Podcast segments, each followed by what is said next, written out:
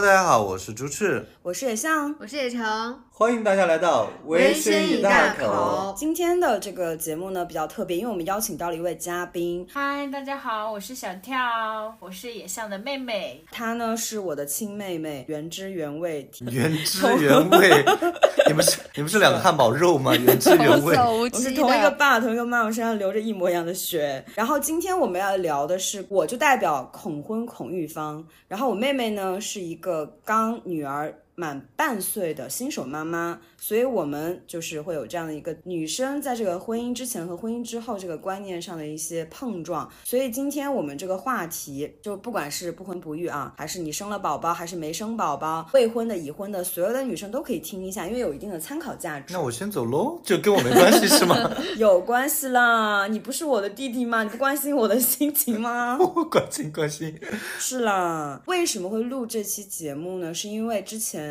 放假回家的时候，我有观察到一件事情，我和我妹妹的房间是相邻的。嗯，呃，其实平时我都听不太到，因为我们隔音还是蛮好的。但是呢，呃，放假回去，因为我妹妹还有她的宝宝，还有她老公，就是一起回到。呃，我也回到，然后我爸爸妈妈也回到家嘛，就是大家一个团聚的大动作。我是大姨妈哎，我真的很不想当大姨妈，我还我还非常离经叛道跟我妈说，我想当小姨，我不想当大姨。所以他宝宝长大就要喊你大姨妈，对，然后我妈说，哦。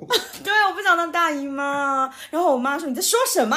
不会说话可以闭嘴。妈都不想当，大姨妈也不想当。啊，然后我就会假装是大姨的这种关心，嗯进房间想要去看看她，抱抱她，然后我妹就会呈现出一种。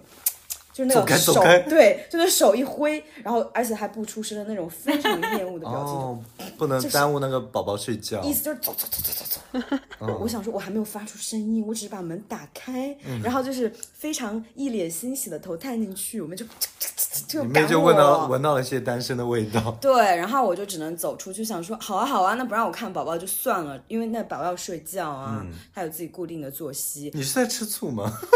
也是有一点，你知道吗？因为以前我回家，我妈就说啊，我的大宝贝回来了，然后我爸就会烧菜呀、然后我妹就现在回来就说啊，宝的大姨妈回来了。没有人欢迎我，没有人管我，我回家一片安静，因为我妈在帮她就煮奶。因为这件事情有落差是有吗？还真的有一点，今年回去是有一点了，因哦，为已经不今年之是家里的前大宝贝了。今年之前就是没有他的存在，我们家的重心完全的转移到这个宝宝的身上。我感觉不只是我，嗯，我爸爸回家，他也没有 感受到被关爱。然后其实每个人的重心都在宝宝身上，所以都不在彼此身上。天啊，你不会因为这是去心理咨询吧？因为我们这期是阁楼赞助的，就是听过我们节目的大家应该知道，就是阁楼，就是阁楼 app 是一个心理咨询的平台嘛。我确实有去跟他小小的聊一下。你是因为这个吗？不是啦，我怎么那你也太脆弱了吧我是个成年人啦。你不要浪费阁楼 app 的 这个就是咨询名额。哎呀，我都忘记了，都怪你打岔。好，我自己说，我就我就想着说，那好啊，那就我正好落得一身轻松，我就不要去假模假式的关心这个小生命，对不对？我就自己玩我自己的。我刚入睡，可能两点钟左右，我听到一声爆哭，很正常吧？小孩子都会半夜耳边爆哭，，真的就是我已经在耳边。就你妹妹趁你睡觉把宝宝放到你的枕边，那这个是是需要做一下心理咨询需询。要心理咨询。妹妹不想带孩子，半夜两点把宝宝抱到了我的床边。好 UC 的那种标题，其实跟这差不多，因为我本来觉得我们的房间隔音很好，结果那声爆哭真的是如雷贯耳，就像在我的耳边，我整个就是惊，就是惊坐起，你知道吗？梦中惊坐起。我想说怎么怎么，我真的以为自己做噩梦，然后发现就是隔壁他在哭。我想说我被这样干扰到，我也不能怪谁，这个时候我也不能怪宝贝，不能怪妹妹，不结果他可能三点钟哭一次，嗯四点半哭一次，一直到早上哇六点半。哎，那我觉得他他还算宝宝里比较乖的耶，对啊就是夜里只有两三天使次。宝宝，是那你所啊，了解的，略有耳闻，就是我在我小时候是那种超级不乖的那种，我是必须要在爸爸妈妈的怀抱里才能睡着的，就是一沾床，我的头一碰到床我就开始哭。你爸妈好伟大哦！你到几岁这样子啊？我我不知道我到几岁，但是我就是后来有听说，就反正我在婴儿时期就一定是在他们怀抱里才能睡得着。就是很烦人，然后也很需要安全感。啊，你怎么这么说我？我又不是你妈，我当然可以嫌弃你。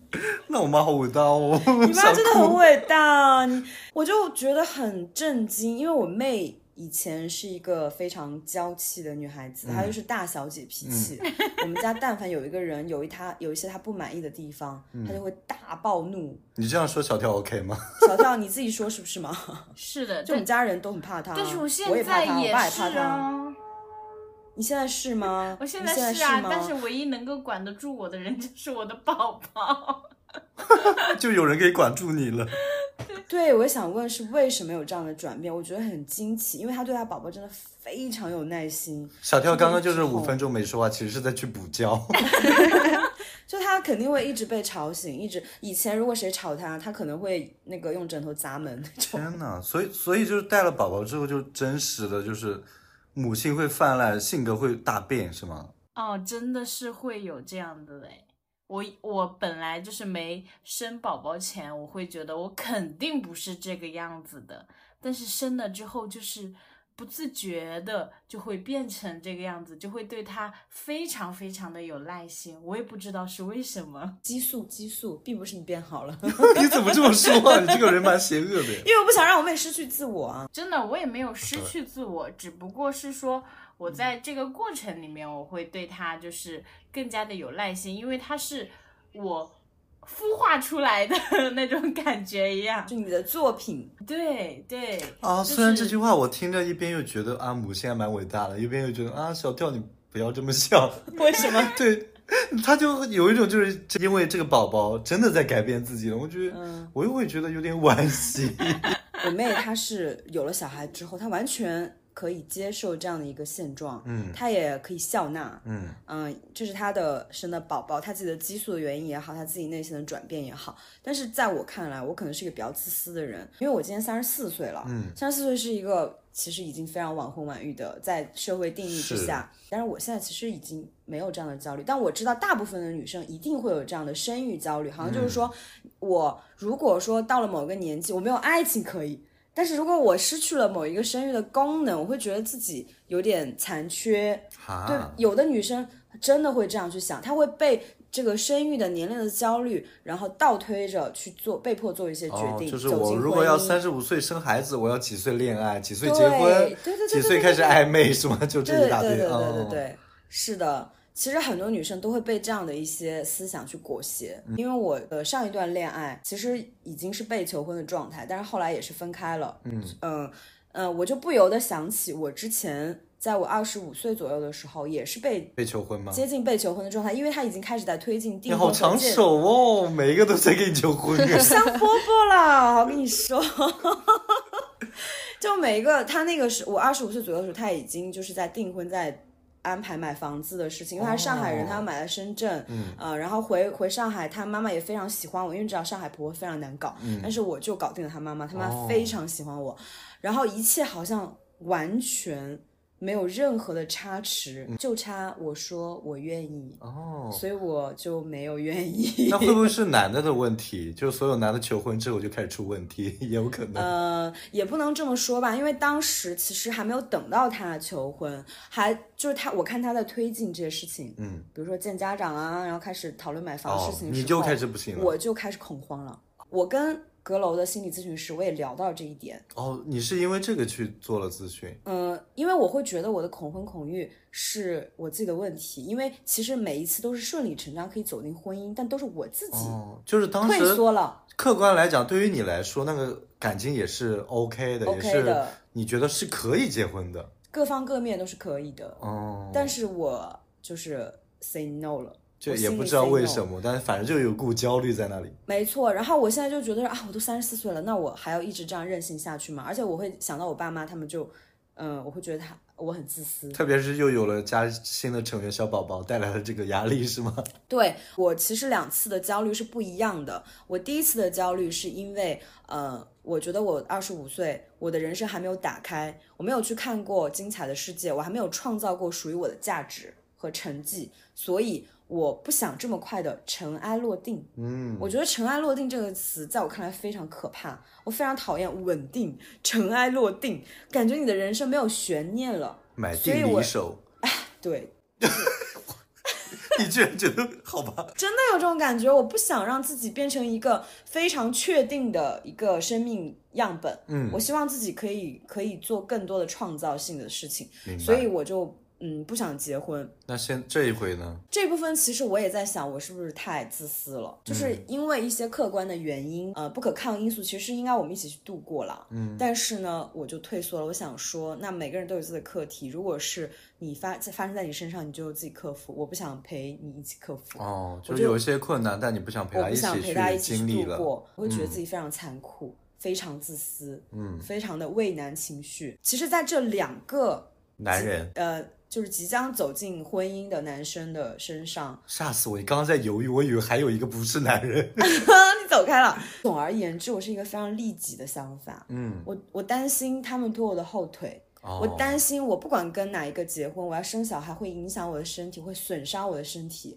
而且我是作家，我是做创作的，那我也担心生活的琐事会磨平我的才华。我一切的担心是源于我自己的，就是利好方向。你在面对这个自我的这个形象的时候，我只想考虑自己。你觉得有点不？舒服了是吗？对，哦，你觉得你不想认为自己就是这样子的人，我是这样的人，我认定了，那你也没有什么问题 但是我有点觉得不太好意思。哦。而且我会担心，我如果真的一直这么自私利己下去，那没有任何一个人可以走进我的生命。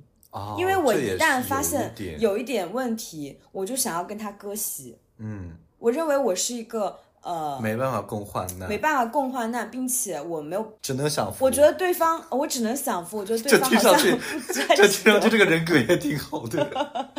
我觉得对方如果不能让我享福，我就要放弃这段感情。嗯，不过从客观角度来说，这样的确会难一点点，去遇到那个所谓的就是很难、啊，愿意跟你一直走下去的人。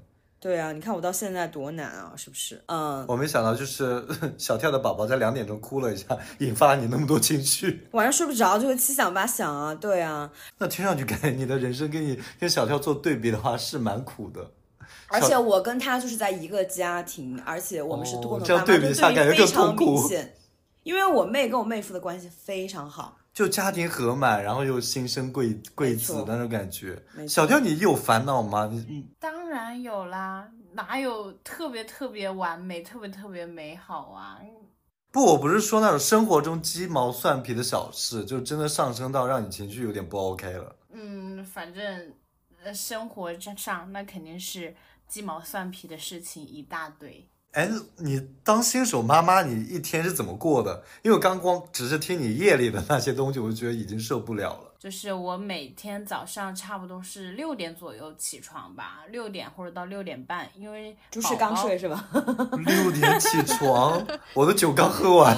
酒局刚结束，因为宝宝他是六点到六点半左右的样子醒，但前期的时候会醒的比这个时间更早，有的时候是四点钟醒，就不睡了，就怎么哄都不睡。然后有的时候是五点钟醒。那他很听话哎，也没听多少。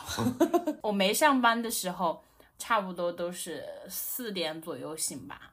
就上班以后，就可能就是 六点左右醒，就这样。那他倒是也蛮会卡点的，等你上班了开始玩对他自己调整那个模式的感觉。知道妈妈要上班了，嗯，因为他一醒，一般早上的流程就是要给他洗脸，然后换尿不湿、洗屁股，就是跟我们一样，早上起来要刷牙、洗脸啊、洗漱啊这些小婴儿还要刷牙洗脸，小婴儿已经有牙齿了吗？就我感觉我像山顶洞人。嗯，我其实像这么大宝宝是有牙齿的，就是刚长出来的牙齿，你要给他刷舌苔呀、然后帮帮他清理牙齿上面的奶渍啊，像这些都是要从很小的时候就要开始做的。你的宝宝现在具体多大了呀？啊、现在是七个多月，七个多月已经要刷舌苔了。我二十七岁了，还没好好刷过舌苔，现在养小孩真的很精细化很精喂养，哎。就烦的要命。我跟你说，我回去要问一下，我我怀疑我三岁之前都没刷过牙。那你搞完这些，就洗完脸之后就可以去上班了，没有吧？洗完他的，我自己还没开始洗呢，我还要，哦天哪！反正就是很匆匆忙忙的。现在是我的妈妈在帮忙带娃，然后不想让他太劳累，所以一般一到下班的点就赶紧往家冲。然后把洗澡这种活儿就尽量让他啊、呃留给我们，让我们去做。整个洗漱完差不多就是呃七点左右，然后他的作息时间是七点多到八点之间就要睡觉了，然后一般是睡到十一点钟的样子就会醒一次，然后开始吃呃夜奶，吃夜宵，对对 吃夜宵，对，吃他的夜宵，这个作息倒是跟我有点像。然后吃了之后就可能后半夜两点左右、三点左右就会再醒，就是他现在还没有完完全全睡一个整觉，就是中途 两点钟醒了，转场是吗？反正就是晚上会一直哄 听起来很像接力赛跑打仗。啊，然后晚上再搭配宝宝再醒醒个三四次，哄完他再去睡。对对对，哇，那对那些入睡困难的人来说简直是噩梦。我觉得如果一个神经衰弱的人生了宝宝之后，他就真的可能会猝死。对啊，哎，你从宝宝多大的时候开始就是去回回到公司上班？嗯、五个多月的时候，五个多月，他还在他还在吃奶吧？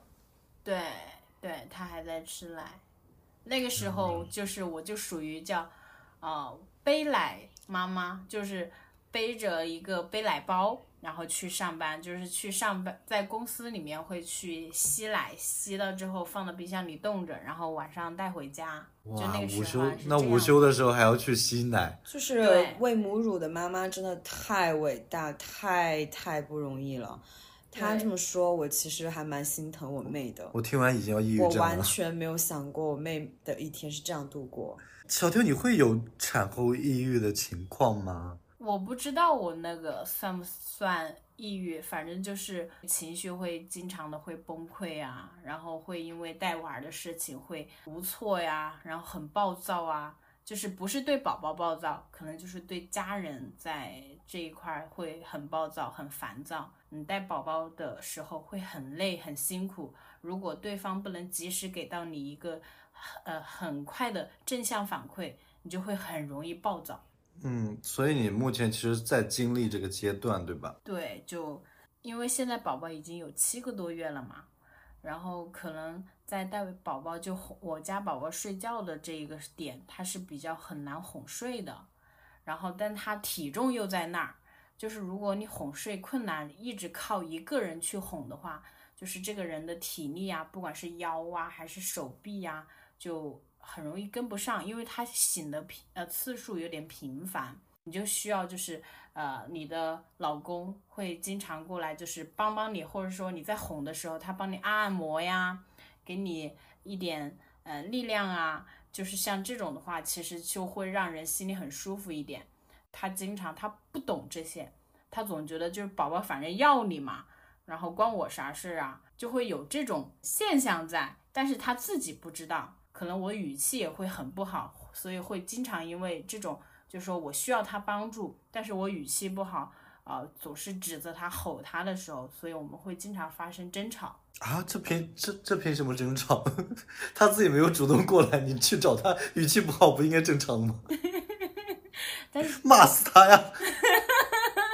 但是像这样次数有点太多嘛，因为他其实除了这个方面他没有发现没有做好，但他其实在带娃的别的地方他也有在做。你叫他去换尿不湿，他也会去换，他也会提醒我，就说：“哎呦，宝宝马上要要吃饭了，我们是不是应该要画奶呀？要画多少啊？”啊，那所以这次阁楼的心理咨询你是给到他了，对吧？因为他我觉得听起来好像比较需要做一下心理辅导。其实我比较恐育，一方面除了是嗯，可能对女生的身体造成损伤是不可逆的，另一方面也是因为生了小孩之后，其实男方和女方他们承担的责任和这种自驱力是完全不同的。因为女性，我刚刚说到的，她生完小孩，她就是会有激素，她会觉得自己非常想要爱她的小孩，非常想要把所有的一切都献给他，不是自己能控制的，而且很容易情绪低落，很容易对小孩产生那种内疚心。但是男性他是没有这个激素起伏的，他就觉得，哎呀，你干嘛突然这样子啊？哎呀，你好神经啊！具体的分工也是完全不可能公平。这他刚刚说到一个很很重要的点，他说他没有察觉到我很需要他的帮助，但是他没有及时赶到来帮我。对对对这要跳的主语一直是他来帮我，但其实这个小孩是两个人的事情，他就是两个人一起去，就不是你不是爸爸来帮妈妈，对，他不是妈妈的主要责任。嗯。但是好像所有的家庭天然的就是妈妈会付出的。呃，多。多是正常的，嗯，就是公司，比如说这个男的，呃，他刚生小孩，他说，哎呀，我今天不聚餐了，我今天不喝酒了，不应酬了，我今天回去陪老婆陪小孩，他们就说，哇，真是个好爸爸，真是个好男人，这不是他应该的吗？对啊，所以男性很容易得到夸奖，他做一丁点儿屁事儿就是容易得到夸奖，容易得到肯定。这里不针对于任何个体男性啊，嗯但是但是确实大部分都是这样子。但是女生、女性妈妈，呃就是妈妈，什么女性妈妈还有男女性性妈妈妈，妈是了，我们男妈妈也很辛苦。就是妈妈，她好像觉得天然的喂奶哄小孩儿，他但凡做的一点不好就要被批评。比如说半岁以后做了个美甲，然后别人看到也会说：“天哪，他们小孩儿还没长大去做美怎么不。怕伤到小孩吗？”，对，对对对，然后就说你这个你做的美甲，你知不知道会有毒，会伤害到宝宝，然后你不能去烫头发，因为你在喂母乳，你的你烫头发的那个药水也会对宝宝有害。我的天呐，各种害，你不能去吃辣的，你不能去吃火奶会变辣吃 火锅变味道，变辣奶，就会有这种各种各样的质疑，就很烦。好奇怪哦。那那四川重庆不要做妈啦，就是人家对啊，人家一日三餐都要吃辣的啊。而且我告诉你们，就是很常见、很常见的一种呃问候，就是什么？你的奶多吗？你有奶吗？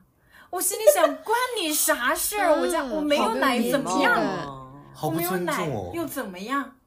好像当了妈妈之后，你天然就已经去掉了一些女性的嗯那种魅力和身份感和身份感，还有那种社交礼仪、距离感。哦，对就身份都会变变成谁谁他妈这种感觉。就这是一个无性别的角色。Oh my god，谁都能来说两句。所以周小跳，你是怎么去呃慢慢的缓解这些负面的情绪的呢？其实我也有试图缓解自己的焦虑，但是很多时候真的不是自己，就是靠自己能够去消化这些焦虑的，因为我会一直陷入到自己的那个情绪里面，很多时候其实是走不出来的。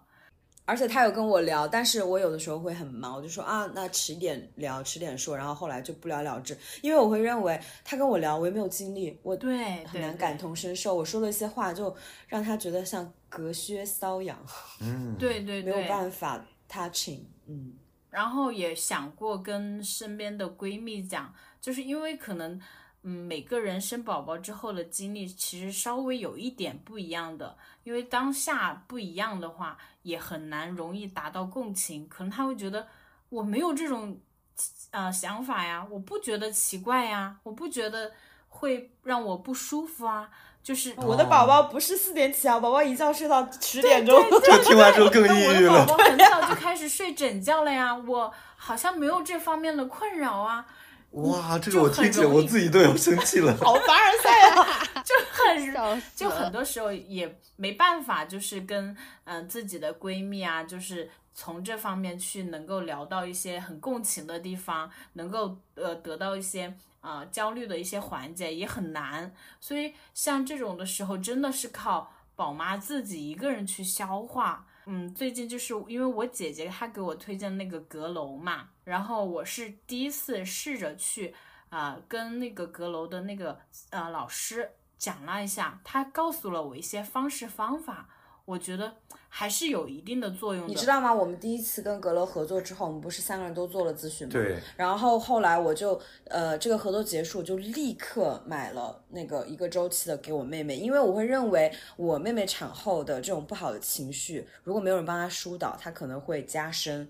我我我想说啊，既然我们这个水平不够，那就交给专业的人做专业的事情，而然后我也省掉这个麻烦，不用再跟她 沟通了。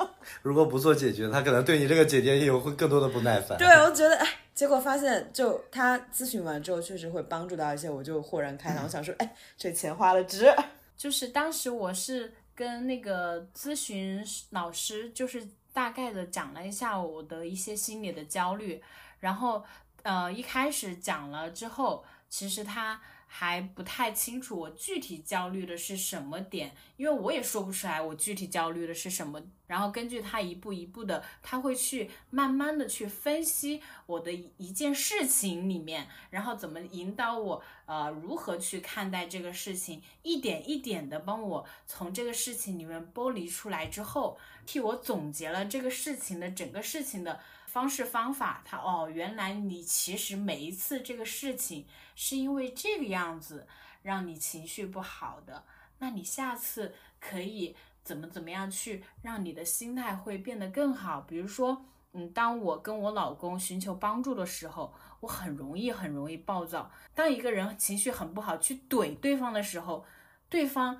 他是有一种防御功能的，他会想你一怼我，那我一定也会回怼回去。那这样怼来怼去，那这个情绪就会慢慢的就达到一种顶峰。那个老师他会教我，就是说有这种情情绪的时候啊，需要老公帮助的时候，让我们先使用女性的撒娇的一个天性去说自己的难处，然后再说具体需求的帮助。比如说，嗯，我现在需要我老公的帮助啊，我哄宝宝哄的时间很长，我不是腰酸背疼吗？然后我的体力不支。然后我会先跟他讲，我说啊，老公，哦，我现在产后的身体，啊，损耗确实还是挺大的，然后可能恢复的也不是很好。但是现在宝宝在哭呢，我哄的时间有点太长了，那个腰我有点受不了。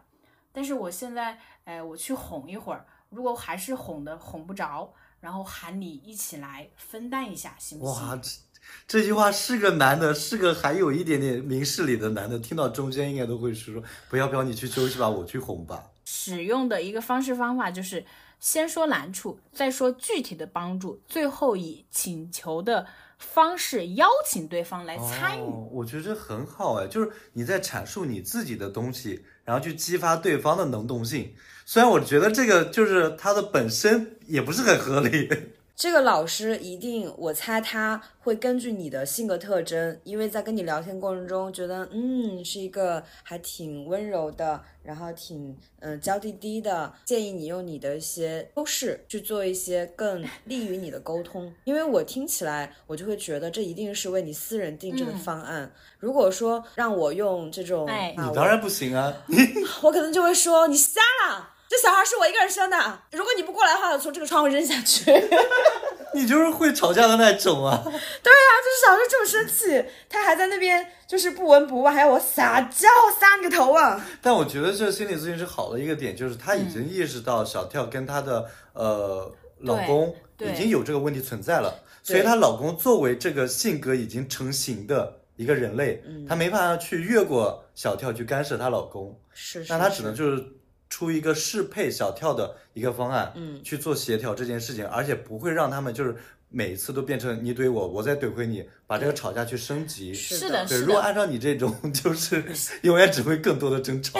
所以我说他一定是了解了小跳的性格，也了解了小跳口中她和她老公的关系的模式，嗯对他做出这样的建议是非常私人定制的对。所以因为可能我去咨询，他给我建议就是另外的一套方式。不不不，我觉得你的话就不会有咨询的这一步，你的话可能是你的另一半去咨询，你另一半可能就说咨询师，我的老婆每次就威胁我要把孩子从楼上扔下去，我感受到了恐慌跟焦虑。原原来我不想生小孩，是因为未来的我告诉自己，我可能把小孩扔下去。对呀、你你觉得你需要咨询吗？我觉得你这个说的特别好，因为我的心理咨询师也会很擅长引导我、嗯一步一步的去帮我看见我的问题出在哪里。嗯，因为其实很多人他的只只知道自己是情绪不好，嗯，然后具体什么问题说不清楚，讲不清楚，我也不知道我要干什么，我就是情绪不好。然后这个时候其实特别需要心理咨询师去帮助你抽丝剥茧，拨开那个迷雾，去慢慢的去探索到自己根源的问问题的根源，嗯没错，因为你只有发现了问题，你才知道如何去解决。我们接下来就探究方法，对吧？对，所以很多人就会觉得啊，我都不知道我有什么问题，我咨询什么呀？这个心态是不对的其。实蛮可怕的。嗯，你只要觉得情绪不好了，影响到自己的生活，还会困扰到自己，比如说，嗯，可能会失眠啊，有的时候工作的时候也会时不时冒出这个想法，嗯情绪不好的时候，有一点会影响自己的社交，不想出门，性格这方面会有一些消极的态度，其实都可以去做一些咨询。嗯因为其实比较可怕的一点就是关于情绪上的东西，就是你在一个情绪里陷久了，它会成为你的生活的一个习习惯。惯对，嗯就像你刚刚说的失眠，或者你觉得社交上有问题，嗯它其实可能都源于你在一个习惯性的情绪里待久了，嗯。你可能已经感受不到那个情绪了，但它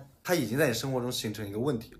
没错，对，嗯。我经常也会有那种就是发火，但是觉得我自己发的是无名火，嗯，然后就觉得，那我干嘛要发这个？火？我不要发这个无名火，但那个无名火那个状态就会一直延续，嗯。我会被不停的一些鸡毛蒜皮的小事所点燃。嗯。我总是觉得，哎，那我的嗯火气都是因为那些鸡毛蒜皮的小事，但其实不是的。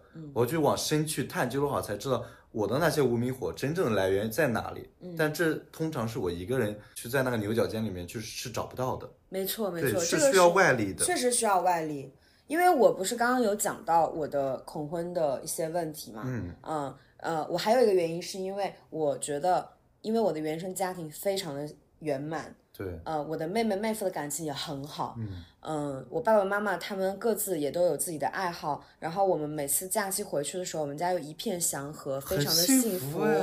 每次我发出来，大家就啊，你们家人面相真好，喜气洋洋的，感觉每个人都很被这个就爱意包围，滋养的很好，呃，等等。所以我在挑选另一半的时候极度挑剔，哦我哦，会觉得你给我的爱，连我的家人就是一半儿都抵不到，我就不要这个爱，我就很轻易的就可以拒绝。也是，而且如果你去跟他组建一个就是不太幸福的家庭的话，嗯你就是在你整个大家庭里面最落伍的一个，一家都这么幸福，就你家问题这么多？脸天天吵架 我还不如自己一个人呢。对，就多一事不如少一事。然后我就在讲这个的时候，我的那个心理咨询师他也就他也笑了，嗯，他他就他其实给我感觉，呃，他因为他比我大很多，嗯他是一个。呃，比我大大概十五岁左右的一个大姐姐，嗯，呃，但是她在心理咨询行业已经有上十年的的一些经验，嗯，她有哎，我觉得格罗这一点就很好，就是你可以基于你的问题去选择你想要去咨询的咨询师。他会在那里有详细的一个信息介绍，包括他的年纪，他经历过什么事情，他做过多少的咨咨询，还有疏导。对，像你这种有点家庭方面的、对。婚姻方面的问题，你就可以选择一个稍微长辈一点点的。我觉得这样的话，就是你你也会觉得他说的话更有生活阅历，你也更能听得进去。没错，嗯，如果你觉得不满意，你也可以及时更换你的咨询师。嗯，我当时在挑选咨询师的时候，有看到一个从法国留学回来，有一些留学背景的，然后他很擅长的领域里面有写一些他擅长的部分，有一其中一个部分就是，呃，就是 LGBT 群体。我当时就想说啊，我一定会介绍给我的 LGBT 朋介绍给你友们。的猪吃，直接点我名字就好了，没关系 你也。没有困扰啊，你自己早就觉得这个部分你自己很接纳呀。但是我也有其他还没有太接纳的朋友嘛，嗯，我觉得是可以去咨询一下的。呃，说回来，呃，这个大姐姐呢，她就跟我说，她说我非常羡慕你有这样的家庭，因为她在她做过的很多的案例里面，破碎的原生家庭，几乎十个人里面就有九个是这样子的。所以他认为我是非常幸运的，嗯嗯，他也不觉得我因为我的家人给我的爱很好，所以我要向下兼容。嗯他说你及时的拒绝你觉得不对劲的人，或者说你觉得不值得去托付终身的人，非常好。他说原生家庭在你的各个条件里面是一个很高维度的资源，嗯，因为别的人不一定有，它是一个稀缺的资源，你就要去匹配高维度的人，你不要去向下兼容。他首先肯定了我，哦，这个点很好，他就说他让把你的困扰说成了你的资源，对这其实是你富有的资源。对，而且你知道他还有一个思路，真让我醍醐灌顶。我有提到我有现在很厌男，他说你是怎样具体的厌男呢？我说我觉得男性普遍的认知很低，自私、功利，道德水准很差，对女性不管是生理还是心理的伤害都很大。他说你为什么会有这样的想法呢？是不是因为在过往的经历中遭到什么创伤？我说我自己倒是没有什么创伤，我说我的另一半都没有创过我，不敢创我，但是呢都是，你去创飞别人，但是呢，我会从两个方面得到一些很不好的这些的一些认知，一个就是我身边的朋友，就是我的女性朋友，她们呃交的男朋友也好，老公也好，不是出轨，在外面乱搞，就是要去欺呃占女生的便宜，去骗她的家产。还有第二个原因是现在的社会新闻，因为把很多，比如说家暴、杀妻 的一些男性的一些那种新闻爆出来很多，就揭露了很多男性很本质的那些黑暗面。我就觉得男性本身真的比女性要阴暗很多。咨询师就是说我为你鼓掌，他真的为我鼓掌。哦他说哎，这个情绪价值，他我觉得你是一个非常高人格的人。嗯，嗯，他说为什么他们会非常非常不舍得让你离开他们，或者他们为什么在偷偷摸摸的做一些很阴暗爬行的事情啊？这个阴暗爬行是我说的 我的词，他们原词不是这样的。他说因为你是他们的白玫瑰。他们不舍得失去你，哦，才会不择手段的想留住你。哦，这个点好好。我的妈呀！我他他说我不仅不觉得你所以你不是渣男缘太重，而是你白玫瑰的气质太凛冽，所以那些男的爬着也要来找你。但我觉得，这么好，但我觉得这这个说出来就好受很多。他说了，我都嘴角上扬，我在嗯，就是有在建立信任的感觉。对吧？你别说你，你被那个咨询师夸了，我也被咨询师夸。虽然当时我很愤怒的去呃说，就是呃可能在带娃这个事情上让我呃很痛苦或者怎么样，咨询师他会问我一些问题，说我是不是我的情绪是怎么样子？我说我是一个脾气很暴躁的什么什么什么，然后最后他说，可是我看你很可爱啊，我觉得你的脾气暴躁不是因为你本身就是个脾气暴躁的人，我觉得你肯定是因为什么情绪让你会产生这样子，因为你给我的感觉很有亲切感，而且我觉得你看起来也很可爱，你你给我的感觉是非常的舒服。我当时一听，天呐！原来我给别人是这么好的一种印象吗？我就会心里很开心，很温暖，就那种很温暖的感觉。然后我会再继续听他讲，就是帮我分析这个事情。而且我会认为这个心理咨询师一定是看过成千上万个个案，见过对对对，各种五花八门的人。嗯，他们的履历其实也都非常的漂亮，就是受过非常高等的教育，对也呃心理学各方面、社会学这各方面的研究很深，所以呢被他们夸，其实自己真的很开心，那种含金量很高。对，像这种就是因为阁楼的心理咨询师全部都是二三级的那种认证心理师，对他们真是阅人无数的那种。是，而且你知道我的咨询师他怎么样去用科学的方式来夸我吗？就他跟我讲了人格健康的四个轮子，还是四个马车，我不太记得啊哇还。能学到这种干货的东西。，对，所以大家也可以自测一下。他说为什么我觉得你非常非常的棒。嗯呃，他说你不用担心未来找不到另一半，因为我认为你是一个一定会跟呃跟你一样高价值匹配的人遇到会、呃在一起，并且你们会组建一个非常高质量的关系。好，对他说的人格健康的四个轮子哦，四个马车。因为如果有同样心理学的人，你可以在这里就是留言留言里面帮我呃去确认一下。他说的是第一个是本我轮，就人一定要自恋，这个自恋是一个中性词，就是一定要很喜欢自己。自爱，对吧？没错嗯他说我在你身上，我能明显的感觉到你非常喜欢自己。你他当时说的是你非常自恋吗？他人家说自恋是中性词啦。好，第二个是攻击轮，攻击轮是这个轮子很大吧？他说，遇到伤害自己的人或事情的时候，我可以立刻有 就是力量去意思吗反击，去发起攻击。哦，哎，那我这个轮子有点小哎，真的吗？嗯我给你一点，分你一点。就我需要有攻击的人，我请你，请你出马。对他，他说到一个我到现在记忆非常深刻的词，攻击轮很很棒的人，他是呃很擅长为自己伸张正义，对，当然，你就是不太擅长为自己伸，张正义。太擅长。我觉得这个词为自己伸张正义，这个很妙哎。对我经常就会觉得自己在受委屈，然后陷入一些不好的情绪里面。是的，哦，那这四个轮子，这一轮子我缺失，所以我的情绪也会容易出现问题。它会颠簸把你那个车，那马车，就是一跳一跳的。然后第三个是生力轮，生就是生命力的，嗯呃生，然后力就是生命力的力。我想听那个咨询师自己说，我觉得你说的就他很没有专业性。哎呀，我是我是我可是咨询的顾客哎，我能能就是能够把他这个复述出来，我已经算已经学到新对啊，大家已经免费的听到这个理论了。就是嗯不要认就那么苛刻好对啊，吗？大家想听专业版的，自己去阁楼听。咱们这次可是免费的，没有定价。好，你继续。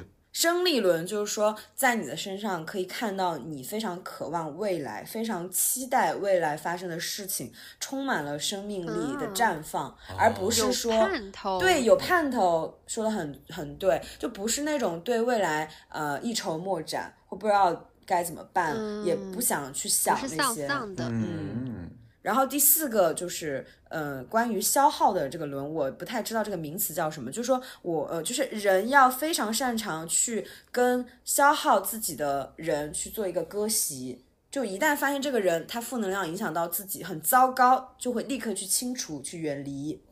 他说他他他说他在我身上看到了很多拒绝的、果断的这种力量。轮，我超级爱割席，绝交轮，绝交轮。哎，这个词我觉得非常浅显。每天拿着把刀出门，哎，割席，哎，割席。还有关于说我自不自私的问题，他说他首先问我，他说结婚是谁的事情？你自己的我是我自己的。嗯，他说父母是谁？我割说，席，那不能割席吧？然后他说，我说是我的父母。他说对，父母也是外人，哦，嗯嗯他说也是要割席。不需要割有席啦，只需要不用不用为他们就不用。呃，什么事情都要想着要给他们一个交代对，。人他说生是你自己的人生。他说：“如果你呃为了让他们的安心，去选了一个你自己可能不太满意、将就的人结婚，他说现在这种案例太多了。他说我接到的个案都是这样子，哦，这就很有说服力。很有说服力。他说你现在能控制的是你自己的选择，如果你呃糊里糊涂去结一个婚的话，那你就是。”不能掌控的事情更多，而且你要去哦处理的关系网更多。嗯，如果你连自己这个部分都处理不好，那你就更没有能力去处理其他的东西。所以说，你不要去想着，呃，怎么样跟他们交代。他，因为他也听我讲述了我父母是什么样的父母嘛。嗯，他说，哦，那我认为你可能想不开的是你，我觉得他们过得很好 他们也并没有在操心你，该说狠话的时候，咨询师也没在怕，也没。在怕，就是还是挺狠的，嗯我觉得挺可爱。就我这个交流完了之后，我就立刻就是预约了下一次。我觉得还是蛮有效率的，为每一句都是一语中的。非常一语中的，而且越聊我的心子越开，嗯，我觉得这个收获真的太大了。嗯，是的，所以大家也可以自测一下，刚刚说那个人格健健康的那个四四个个轮子子，看大家的健康指数。嗯，看你们的那个车就是行驶的平 不颠不颠簸平稳？我我其实还想对一个事情很好奇，我想提出一个疑问，那就是你觉得生完宝宝到后面坐月子到回职场，是不是前后也有大半年的时间？那你重回职场的话，你会觉得自己在个人价值或者是职场这个方面会有一些当对比吗然会有啦。这一块的话，就是，嗯、在没有宝宝前，其实你所有的精力，你都是在工作上的，就是呃，工作上你会用心于百分之百嘛。然后有了宝宝之后，你可能有时候上班的时候，你会突然一想，诶，宝宝今天拉了粑粑没？他的粑粑，或者是说，或者是说，嗯、他的奶今天喝的够吗？你会突然想这些问题，还有一你有时候也会突然想，诶，他尿不湿是不是快没了呀？是不是要买了？他奶粉是不是也快喝完了？是不是要买了你？是很享受这个过程，还是还是有一些的？内耗。也不叫享受，就是你会当成这是两份工作，就是你上班的时候你会想另外一份工作的一些。这还不叫内耗吗？你把它当成了两份工作，而且这份工作还不仅不没有报酬，还要花你的钱。我这听上去很惨哎。啊，别说了，说了我又要去找咨询师说一下了，了解一下。你你再买一个周期的那个咨询课时，你就自己付钱吧。对，这个你这样再说下去，我感觉我真的要再去咨询一下了。其实我对于呃婚姻和生小孩这两个事情还有个恐惧，就是因为我是一个嗯、呃非常喜欢搞钱赚钱，然后做一些事自己的事业的人。我就觉得如果这个事情占用我太多的时间和工和一天当中的精力的话，我就没有办法去实现个人的价值，我也没办法再去创造一些我想做的事情。它在自我实现上是一个非常大的客观因素，就在我看来，它它是我没办法接受的，所以我到现在为止，就你别说两个了，我觉得有十个人跟我求婚，可能我在我再焦虑被焦虑裹挟，我在迈出那一步的时候，我还是会退缩。你别说宝宝了，我养了猫，我双十一自己什么东西真的是零购入，什么东西都没买。我连自己的卸妆油快用完了，我都忘记买，但是我全部给我们家的猫买的猫粮，还有鱼油，还有冻干，还有罐头，真的，因为养有了一个小动物，其实跟小养养小孩儿它是有点异曲同工嘛，它远不及小孩那么费心，都已经这样子了。对，因为它花销真的太大了，因为像没有宝宝之前的话。可能我只需要顾好自己的生活，或者是自己吃喝玩乐，我就够了，而且呃还有富裕的。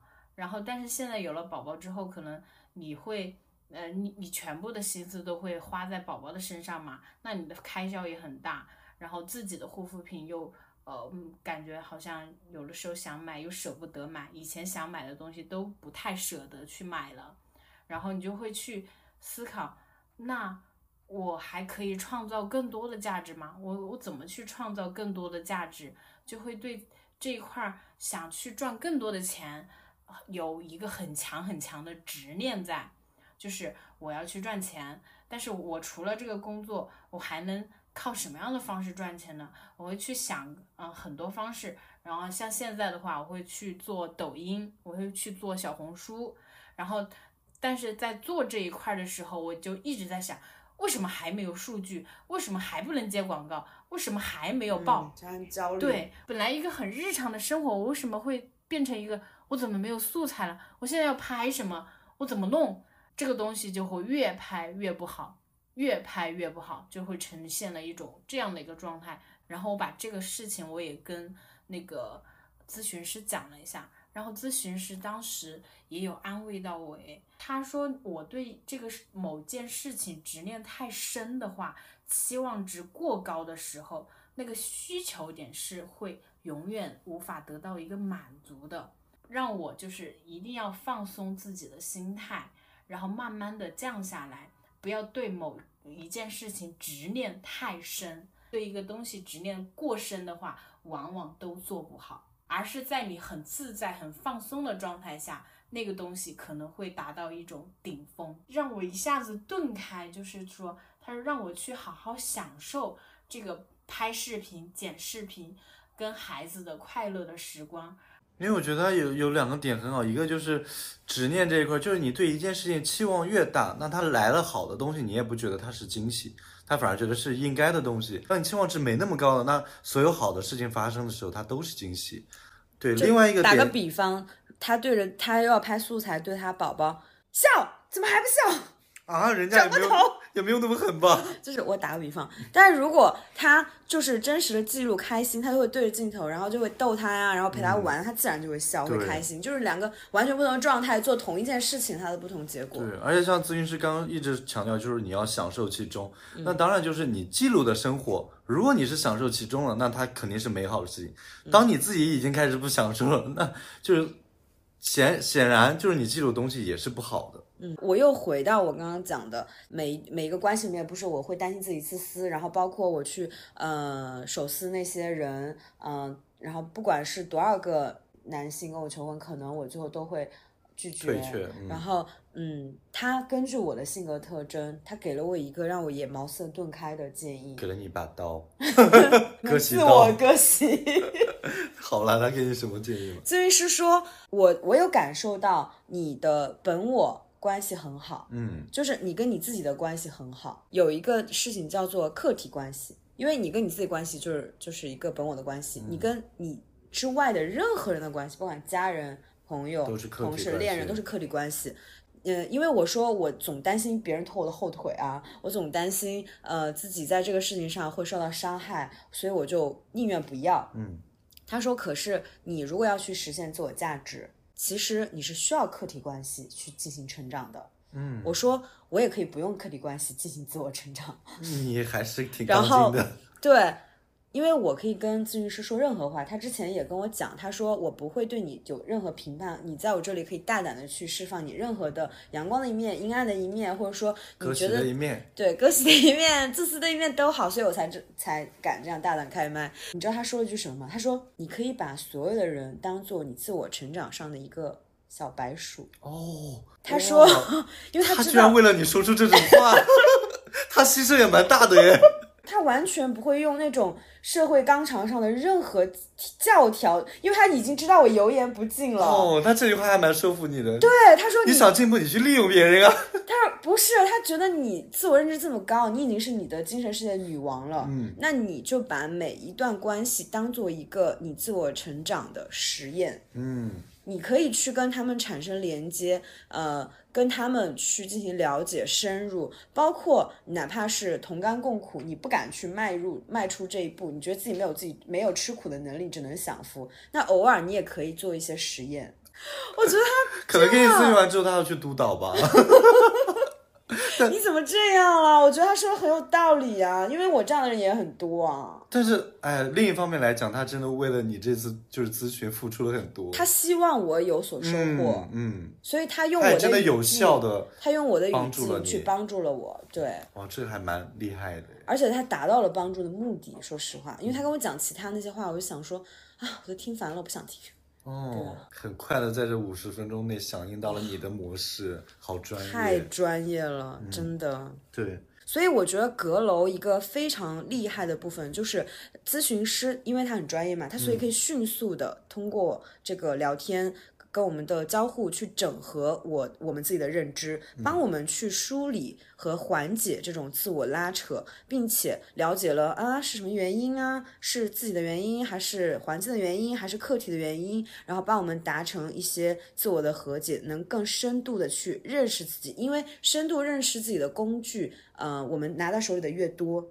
掌握的越多，应用的越多，我们就越知道怎么去用适合自己的方法去度过一些我们认为的低谷也好，负面的情绪也好，一些焦虑也好，嗯，对，就很实用主义。说实话，对，而且阁楼的咨询模式也都很好，它不是说单次就只有一个五十分钟的视频或者语音的那个咨询，它是在这之前还会有一个五天的留言，你可以在这个留言的时候就把你的问题给咨询师说清楚，到时候你这五十分钟就会变得特别的有效率。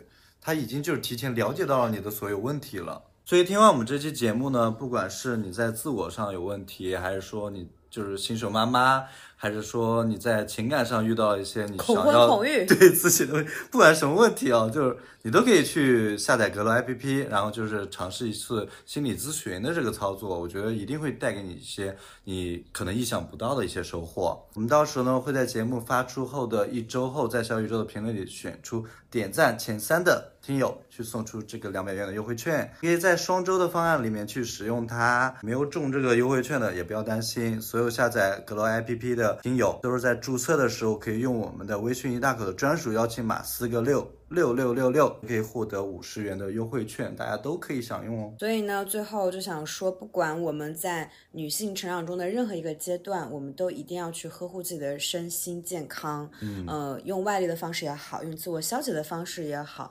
用求助朋友的方式也好，都可以，只要对自己有用就行。呃，所有当了妈妈的朋友们，就是我们现在听友里面肯定有很多新手妈妈，或者说小孩有好几岁的这种，对吧？那你们一定要记住，你们既是妈妈，也是自己，就不要做一那种牺牲式的妈妈，不要把自己的感受拖到最后面，一定要做快乐的自己。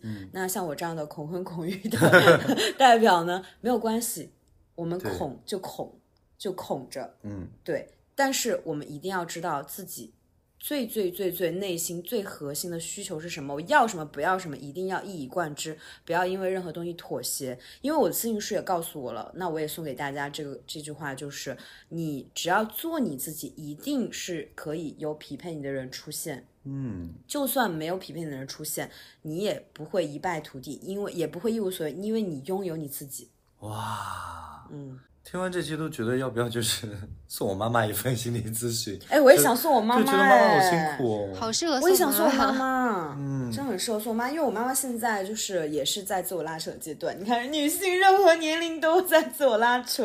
嗯，大家多多关心自己吧。对，好啦，那我们今天的节目就到这里啦。希望不管是女性还是男性，那当然男性也是可以做心理咨询的啦。不然我们今天真的这节目有点过于忽略男性。你最后的仁慈是吧？对，最后的仁慈，虽然就骂你们很多，哎呀，爱你们才骂你们啦。可能就是被你骂了，然后要去做心理咨询吧，真是。好啦，不管男生女生都要对自己更多的照顾。拜拜。拜拜喽。啊，我还想在评论区里面听到，就是现在恐婚恐育的人到底有多少？如果有的话，我想要在评论里区里面找到我的阵营。OK，拜拜。拜拜。